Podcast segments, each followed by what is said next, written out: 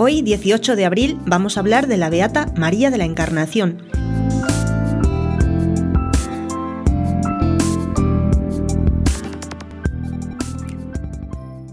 Esta madre de familia tuvo seis hijos, tres de los cuales fueron religiosas carmelitas, uno sacerdote y los otros dos se casaron. Esta dama de la alta sociedad se quedó viuda y terminó siendo una humilde monja en un convento donde su propia hija era la superiora.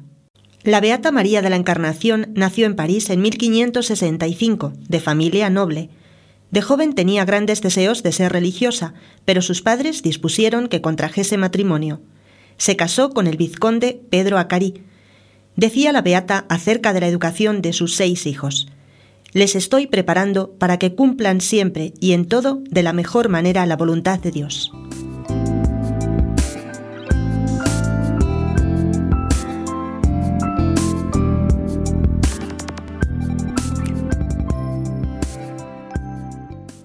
María de la Encarnación trataba a los sirvientes casi con solicitud maternal.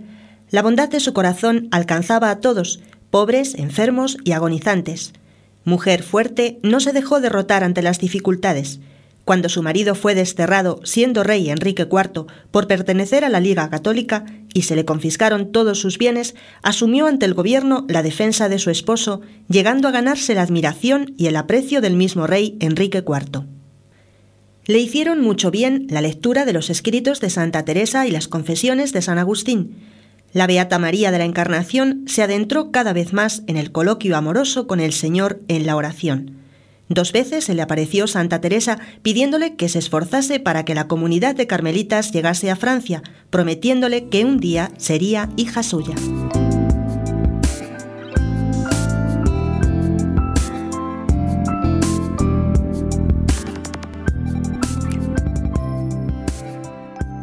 Salvando obstáculos y dificultades, contando con la ayuda inestimable de San Francisco de Sales, llegaron a París en 1604 las primeras hermanas carmelitas dirigidas por las que después serían la Beata Ana de Jesús y la Beata Madre Ana de San Bartolomé. Al morir su esposo, María de la Encarnación pidió su entrada en el Carmelo como simple hermana lega. Ya la habían precedido sus tres hijas. Sus últimos años en el convento fueron de profunda vida mística y de frecuentes éxtasis. En abril de 1618 enfermó gravemente y quedó medio paralizada. No se cansaba de bendecir a Dios y convirtió su lecho en una cátedra de santidad.